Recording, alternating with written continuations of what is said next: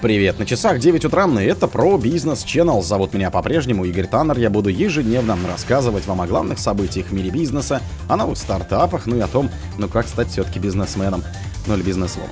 На бывшем заводе Hyundai в Петербурге начали делать машины Solaris. ДМС объявила о продаже контрольного пакета акций менеджменту. Турецкие экспортеры попросили разрешить операции с Россией в обход банков. Яндекс возглавил рейтинг самых дорогих компаний Рунета.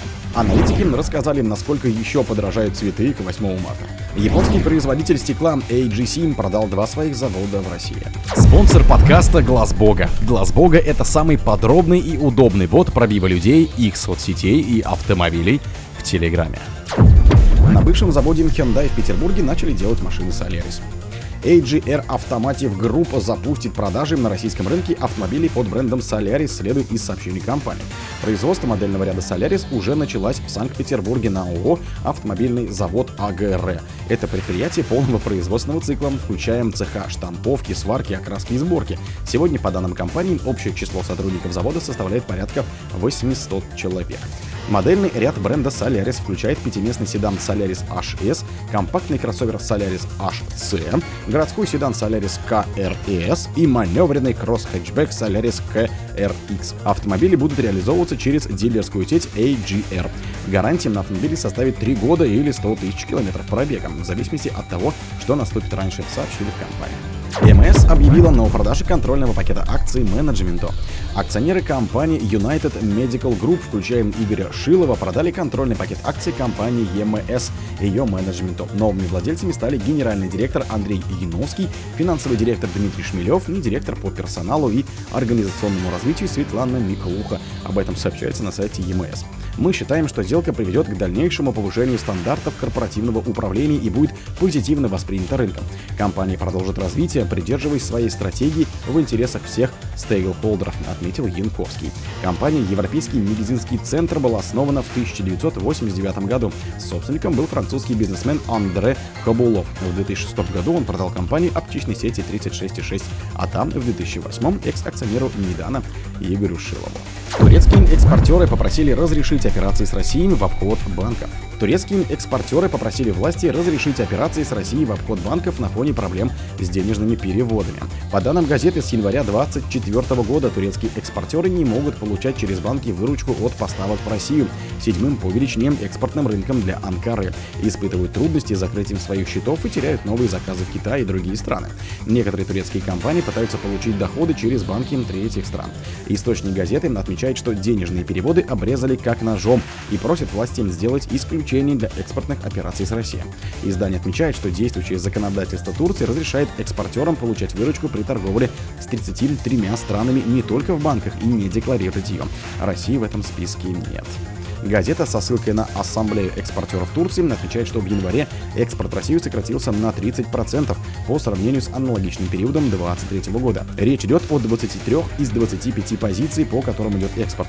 Наиболее большие потери зафиксировали в химической промышленности минус 41%, поставках свежих овощей и фруктов 20%, автомобильной промышленности 7%, машиностроении 23% и электроники 48%. Яндекс возглавил рейтинг самых дорогих компаний Рунета. Компания Яндекс шестой год подряд возглавила рейтинг 30 самых дорогих компаний Рунета по версии российского Forbes. По оценке издания ее стоимость составляет 12,5 миллиардов долларов. В 2023 году стоимость Яндекса оценилась в 10,2 миллиарда, в 2022 17,4, в 2021 22,98, в 2020 году 14,6, в 2019 году 10,7. Рейтинг самых дорогих компаний Рунета это Яндекс на 12,5 миллиардов, Wild Wildberries 7,2 миллиарда, Озон 7 миллиардов, Авито 3,4 миллиарда, 1С 2,8 миллиарда, лаборатория Касперского 2,1 миллиард, Headhunter 1,9 миллиарда, ВК 1,8 миллиарда, Positive Technology 1,6 миллиарда и СКБ Контур 1,4 миллиарда долларов. Всего рейтинг Forbes содержит 30 компаний.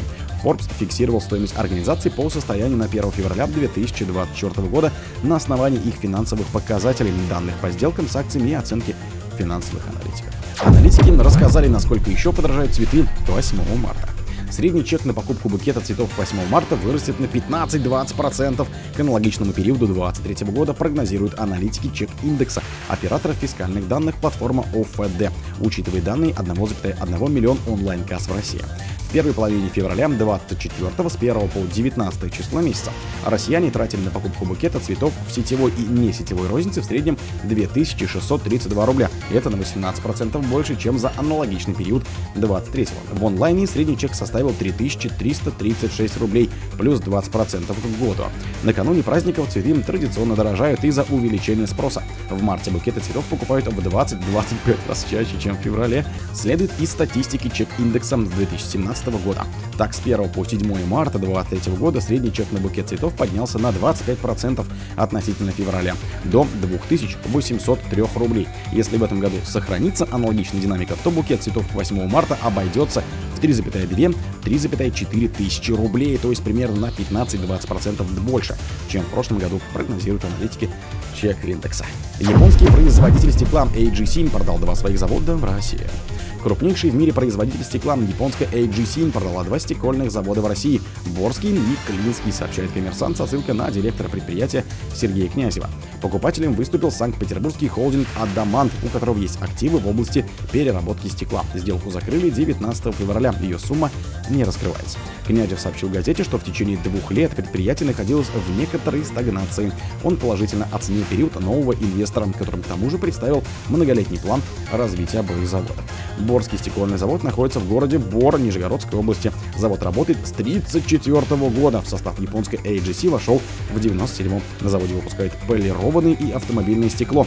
Его продукция поставляется в ВАЗу, ГАЗу, УАЗу, а также заводам, выпускавшим в России Ford, Renault, Fiat, Kia и другие. Также стали выпускать стекла для китайских автомобилей, например, Амбата. О других событиях, но в это же время не пропустите. На микрофоне был Игорь Таннер. Пока.